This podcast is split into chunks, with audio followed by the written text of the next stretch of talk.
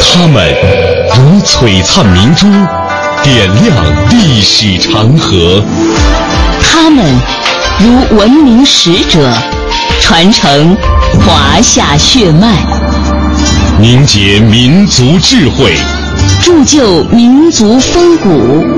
请收听《香港之声》，中华人物。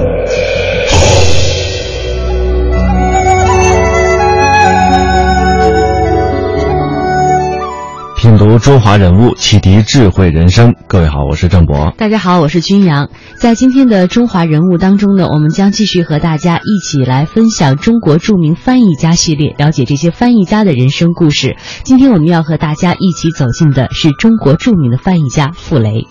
傅雷作为中国的一位著名的翻译家，别人说没有他就没有巴尔扎克在中国。因为他翻译了罗曼·罗兰的《约翰·克里斯朵夫》，而这部著作深深地影响了几代中国人。同时，他作为一位音乐鉴赏家，他写下了对贝多芬、莫扎特和肖邦的赏析。他又作为一名文艺评论家、文学评论家，他对于张爱玲的小说有着精湛的点评，也为学界做出了呃文本批评深入浅出的典范。同时呢，他还写给了长子傅聪的一部家书《傅雷家书》。这本书自八十年代出版至今，已经感述呃，已经感动了这个数百万的读者。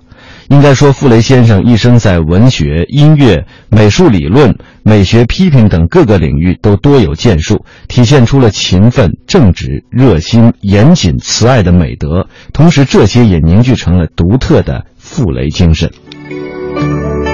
说到傅雷呢，可能很多的读者了解傅雷都是从他的这一本著作《傅雷家书》开始了解的。这是一个父亲写给儿子情真语切的一些真挚的想法、真挚的期望，呃，读来呢非常让人动容。那在妻子的眼中，他究竟是怎样的一个人呢？接下来的这段音频呢，我们将为大家还原呃当时他对自己丈夫的一个描述。走到书斋里的傅雷。不再搞美术批评，他转向了法国文学的翻译。书斋里有玛格丽特，他用自己的柔情呵护着她，这就是傅雷的妻子朱梅馥。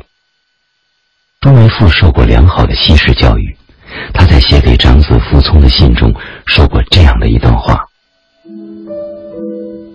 我对你爸爸性情脾气的委曲求全、逆来顺受，都是有原则的，因为我太了解他。他一贯的秉性乖戾、嫉恶如仇是有根源的。修道院士的童年真是不堪回首，到成年后孤军奋斗、爱真理、恨一切不合理的旧传统和杀人不见血的旧礼教，为人正直不苟。对事业忠心耿耿，我爱他，我原谅他。这是傅雷的妻子朱梅馥，呃，给自己的儿子傅聪写信的时候，谈到了自己对于傅雷的看法，呃，能够感受得到他对傅雷的爱是多么的真挚。在今天节目的一开始呢，我们就和大家了解到，其实我们更多的读者了解傅雷，就是从《傅雷家书》开始的。这本书当中呢，不仅有傅雷写给儿子傅聪自己的一些感言、希望，同时呢，也有他的妻子写给儿子的一些信。嗯，今天的节目当中呢，我们要了解傅。雷这个人，不妨就从《傅雷家书》开始吧。人物穿越时空，人生启迪智慧，人文润泽心灵，人性彰显力量。香港之声，中华人物，为你细数那些被历史记住的名字。和您来说说《傅雷家书》。《傅雷家书》是我国文学艺术翻译家傅雷和他的夫人一九五四年到一九六六年间写给孩子傅聪和傅敏的家信的摘编。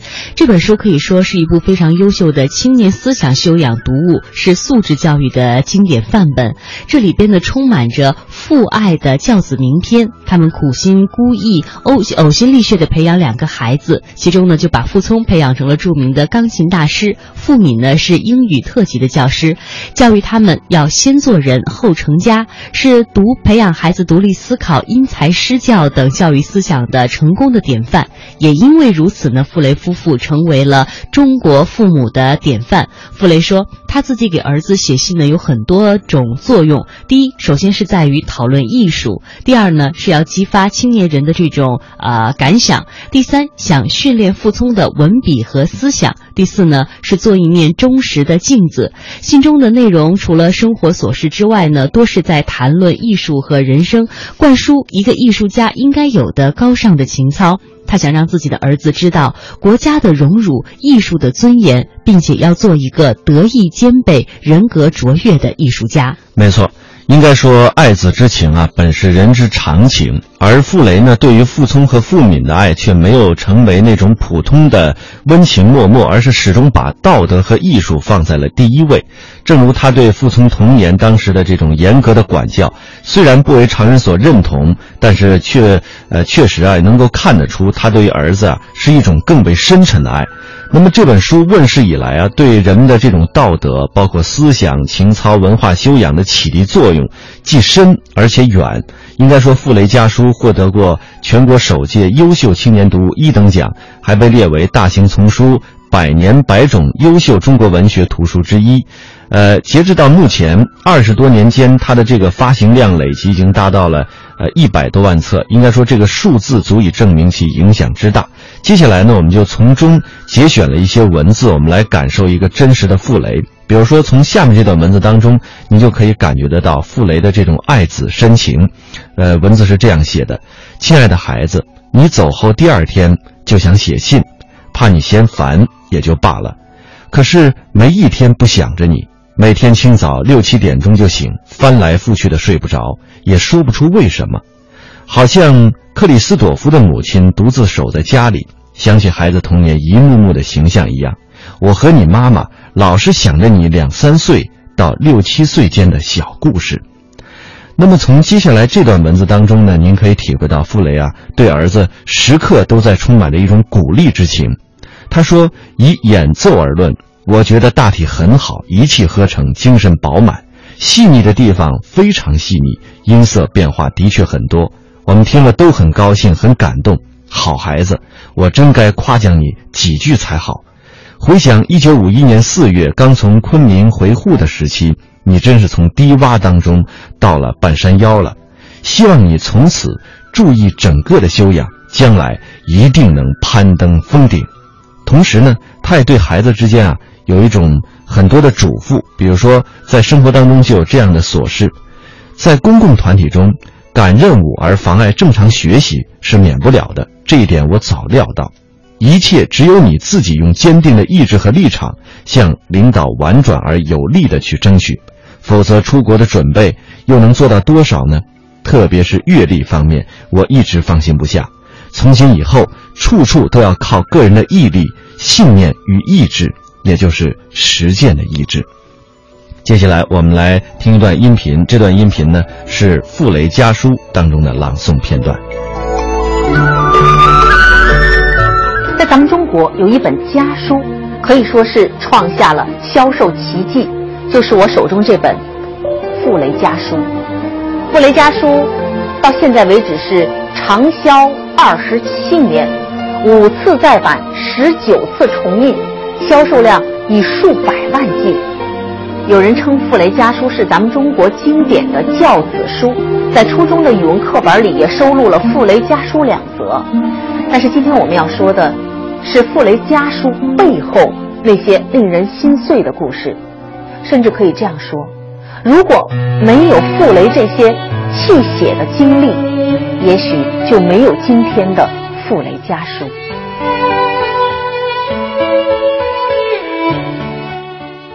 我们来看这张傅雷先生的照片，他显得有些冷峻和严肃，但实际上在读傅雷家书的时候，您会发现。几乎每一封信的抬头都是“亲爱的孩子，亲爱的聪”，非常的腻。写信的时候，傅雷先生已经是年过半百的人了，儿子也已经是二十多岁的大小伙子了。那么，傅雷先生为什么如此的爱儿子，如此的看重父子之间的亲情呢？这其实与傅雷先生自己的一段惨痛的人生经历有关。上世纪初的一天深夜，一位母亲悄悄把熟睡的儿子捆绑起来，试图把儿子拖进家附近的水塘。他要干什么？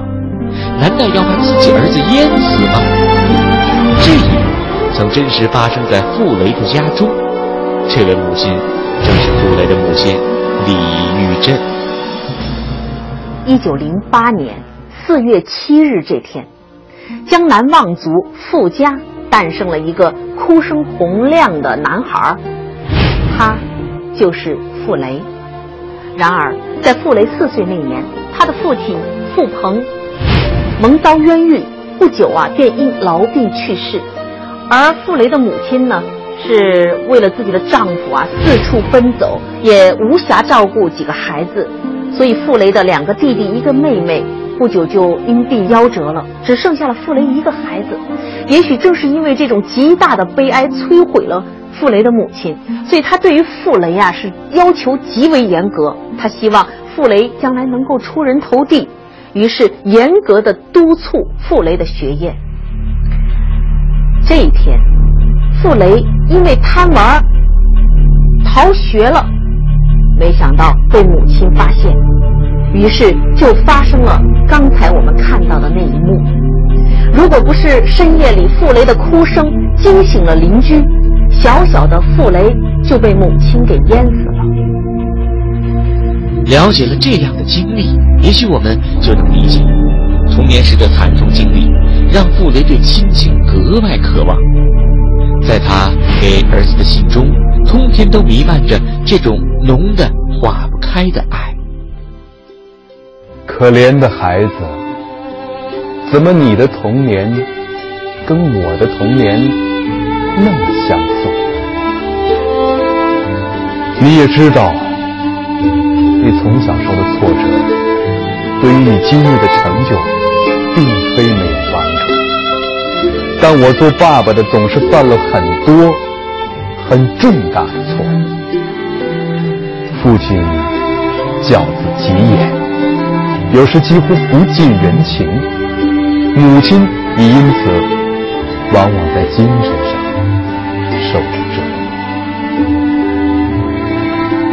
我四岁丧父，二十五岁丧母，所以在现实生活中没有人给我治病。我曾经犯过无数不必要的错误，做过。无数不必要的错事。回顾往昔，我越来越希望能使我挚爱的孩子摆脱这些可能遇上但避免得了的错误与痛苦。孩子，孩子，孩子，我要怎样的拥抱你？才能表示我的悔与热爱。中华人物大翻译家傅雷，但是我们选择了《傅雷家书》这样的一个角度来了解傅雷先生。其实家书从某种程度上来说，更能够真实的反映一个人的喜怒哀乐和一个人的真性情，因为它完全不加修饰，是一个人真情实感的一种流露。在刚才的这段音频当中，我们似乎能够更多的了解傅雷先生为什么他会写这样的一本家书。他真的是希望在自己身上所经过的那些。磨难所受过的那些痛苦，能够尽可能的在自己孩子的人生道路当中，能把它降到最低的程度。其实从这个角度来说，从傅雷家书当中，我们已经读到了一个真实的傅雷，一个真实的傅雷形象已经跃然纸上。人物穿越时空，人生启迪智慧，人文。润泽心灵，人性彰显力量。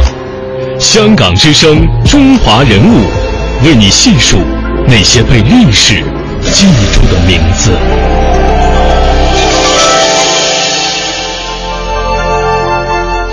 傅雷先生他在翻译方面的巨大成就，很大程度上可以集中在他在法文上面的翻译，而这一切呢，又和他在法国的留学经历是密不可分的。在接下来的时间呢，我们就重点和大家一起来了解一下傅雷他与法国之间的渊源，他在法国究竟经历了一些什么。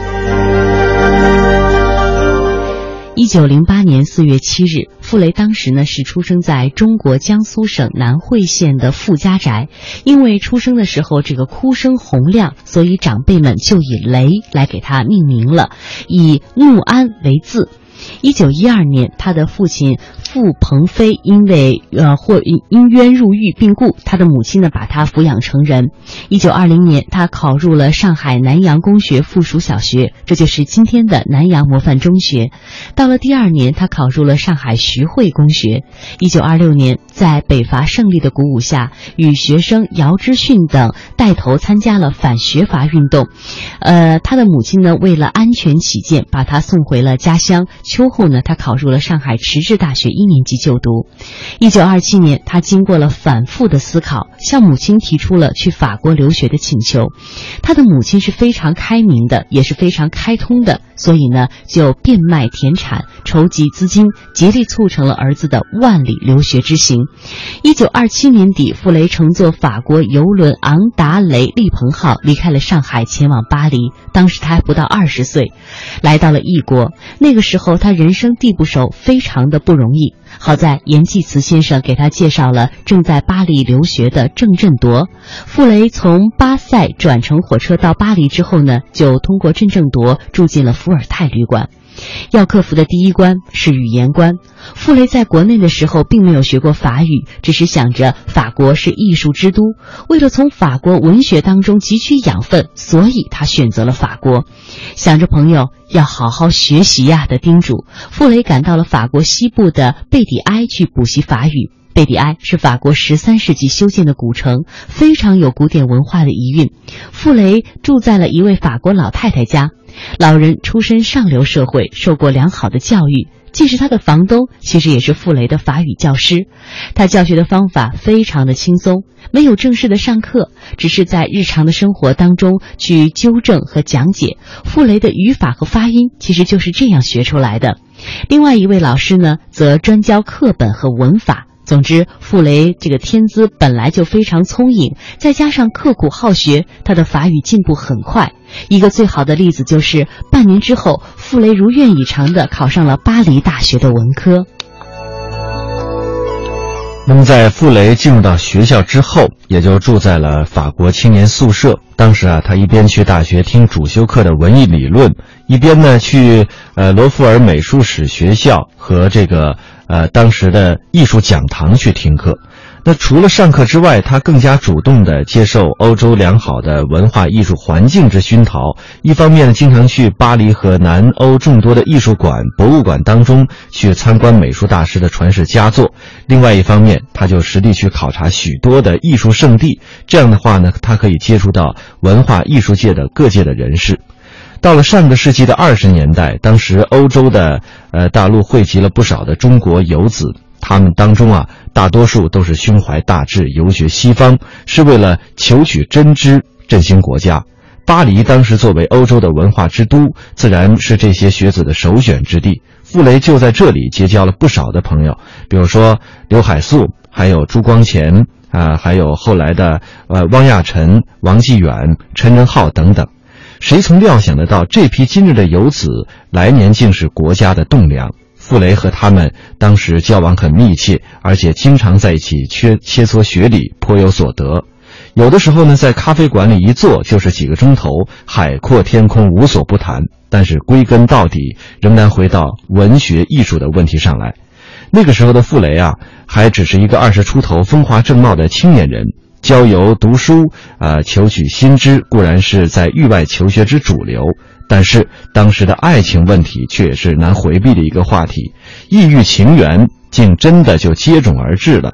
虽然傅雷离家之前就已经与青梅竹马的表妹，呃朱梅馥订婚，但是来法后的一年多的时间，呃和这个浪漫多情的法国女郎，呃马德琳啊两个人产生了好感。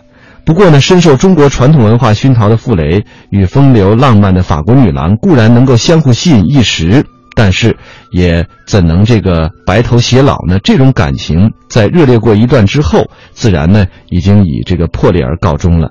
对于傅雷来说，这段感情经历，呃，应该说对他教训甚深。以后与朱梅馥一直相伴到老，恐怕从从中啊，呃，不无所得。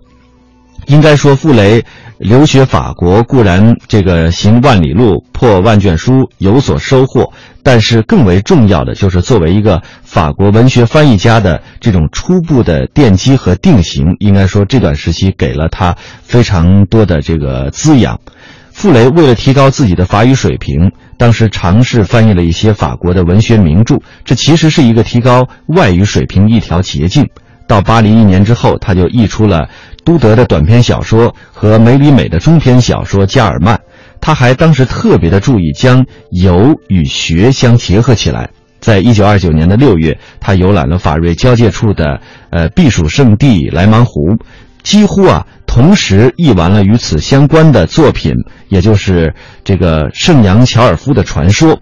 而一回到巴黎呢，他就立刻投入到了早已动笔的泰纳的艺术哲学的释义工作当中。一代大气磅礴、磅礴的这个法国文学翻译家，应该说构基于此。我们现在读到的傅雷所翻译的文字，似乎是构造了一个复式的。法国文学世界，那里的巴尔扎克、伏尔泰，那里的罗曼·罗兰和梅里美，似乎都是属于傅雷的。所谓似乎都用了同一种神韵的傅雷体华文语言。从翻译学的角度，他经常可以这样说：优秀翻译家的华语作品啊，同样是华文文学的一个组成部分，在创造和丰富华文文学的历史上，其贡献和创作都是相同的。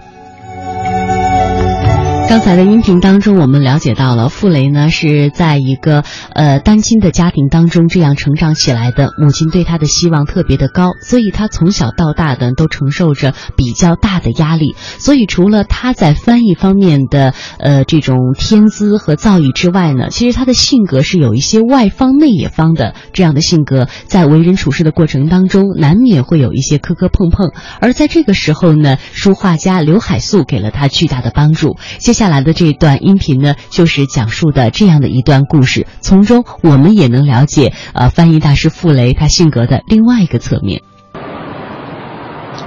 一九三二年的一天，上海美专的校长刘海粟费了很大的力气，请了一位画家来学校任教。为迎接那位新老师，刘海粟让人把画家的十几幅作品挂到学校的走廊上，画刚挂好。也在美专任教的傅雷看到了，他以为这些画没有创造性，没有才气，马上要工友把所有的画都从墙上取下来。旁边的人说：“这是新老师的画，校长让挂在这儿的。”傅雷听了更生气，不管是谁的画，不好就不可以展在这儿，收掉。画家也在场，可是傅雷仍然不顾一切的讲着自己的看法。这时的傅雷二十四岁，刚从法国留学归来，也是被刘海粟邀请到上海美专任教的。傅雷发火时，刘海粟也在现场，他不停的给画家道歉。他说：“傅雷就是这样，不懂人情世故。他这个做人啊，是个方角，四方角，有棱有角，他里方外也方，所以他很难。”到社会上来做事儿，很少有人看到傅雷不近人情时的真诚与可爱。似乎只有刘海粟这样的好友，才能包容直如竹筒、纯如水晶的他。刘海粟年长傅雷十二岁，和傅雷同时留学法国。刘海粟学习绘画，傅雷专攻美术批评，互相切磋艺术之外，年长的刘海粟。给了傅雷很多照顾，两人由此在他乡结为挚友。在美专任教一个月后，傅雷与朱梅馥结婚了。他们是儿时的朋友，相恋已八年。两年后，他们的长子傅聪出生。傅雷的事业和生活似乎都很完美。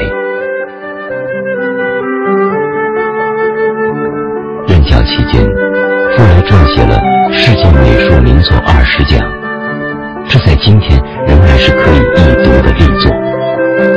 但在以后很长的时间里，傅雷却是以他的翻译作品闻名于世。直到一九八五年，《世界美术名作二十讲》正式出版，才让人们想起傅雷原本是一个美术叶兆言曾经有一段文字是这样说的：“他说，傅雷先生曾经翻译过一段很短但是很经典的话，意思是说，人不过是一株芦苇，是自然界最脆弱的生物；人又是有思想的芦苇，因为有了思想，所以也是最强大的生物。”他说，傅雷是个有才华的人，除了翻译方面的特殊贡献，他对音乐的爱好、对美术的见解都达到了相当高的水准。说傅雷这一生可歌可泣，并不过。他就是一株芦苇，一株有思想的芦苇。这就是今天的中华人物，我们和您一起走进的翻译大家傅雷。感谢各位的收听，我们下期节目再会。明天再会。